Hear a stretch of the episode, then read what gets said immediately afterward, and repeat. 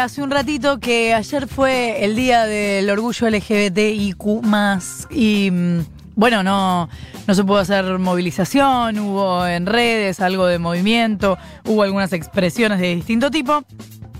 Pero en este marco me interesaba eh, hablar de algunas no sé eh, cómo se vivirá en cada caso, pero de algunas modificaciones que algunos ámbitos están teniendo muy de a poco.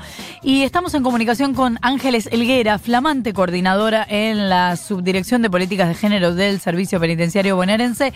Es la primera oficial trans en asumir un puesto jerárquico en el Servicio Penitenciario Bonaerense. Ángeles, Florencia Jalfón te saluda. ¿Cómo estás? Hola, ¿cómo estás? Buenos días. Buenos días, gracias por atendernos. Em, no, de nada.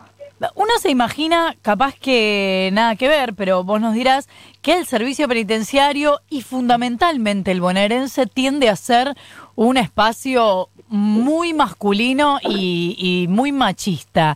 ¿Es un prejuicio o es efectivamente así?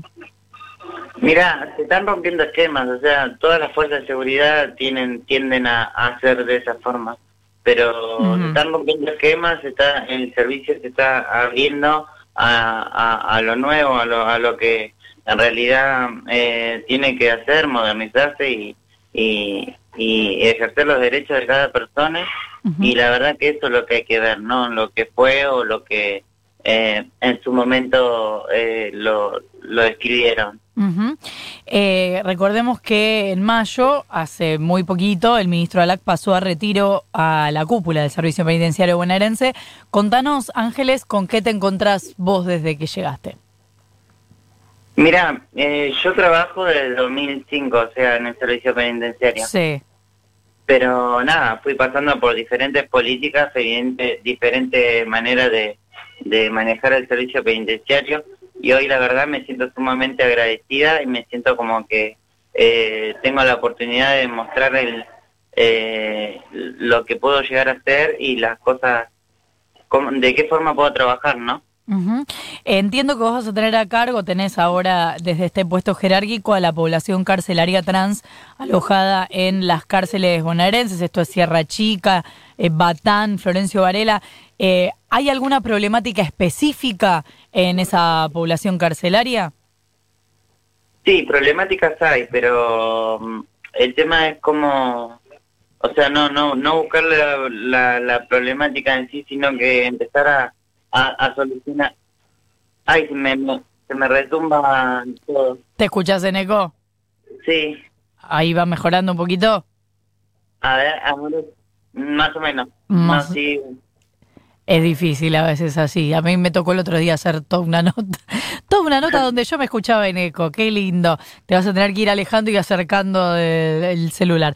Em, no, me interesaba porque, bueno, eh, digamos, depende por supuesto de las zonas y también del universo carcelario, las problemáticas y reclamos que, que, se van haciendo, ¿no? Me pregunto si en el caso de la población carcelaria trans hay algunas cuestiones específicas.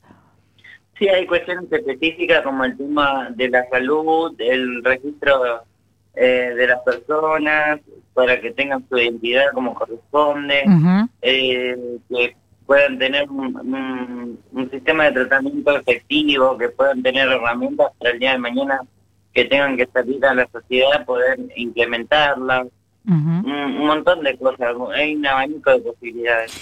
¿Y cómo está la situación? Eh, respecto de los contagios de coronavirus. Hace un par de meses, al comienzo de la pandemia, em, era fue de los universos más delicados, digamos, eh, en, hacinamiento, era una de las preocupaciones más grandes y hubo algunos contagios. ¿Cómo está ahora la situación de los contagios en el servicio penitenciario, específicamente bonaerense? Mira, eso es un tema que le compete a salud y yo la verdad lo, poco que sé, o sea, está bastante bien, acá la gente se cuida como corresponde, toma las medidas sanitarias correspondientes y, creo que hace que eso eh, nos lleva a estar un poco mejor en la situación que estamos, ¿no? ¿Qué tal, Ángeles? Nico Fiorentino te saluda. Sabemos que el eh, universo carcelario es de, mucha violencia. Lo que quería saber es si el personal del servicio penitenciario que trabaja con eh, la población carcelaria trans tiene algún tipo de eh, preparación o instrucción especial justamente para ese trato. Mira, eh, creo que mi llegada es para esto, para preparar a las personas para que eh, puedan enfrentar, eh, o sea, enfrentarnos, sino tratar de la mejor manera posible a la población trans y no vulnerar los derechos que les corresponden. ¿Son hombres? Las personas que trabajan con... o sea, como en todas las cárceles, hay hombres y mujeres, nosotros somos profesionales, no, no, no nos distinguimos por sexo.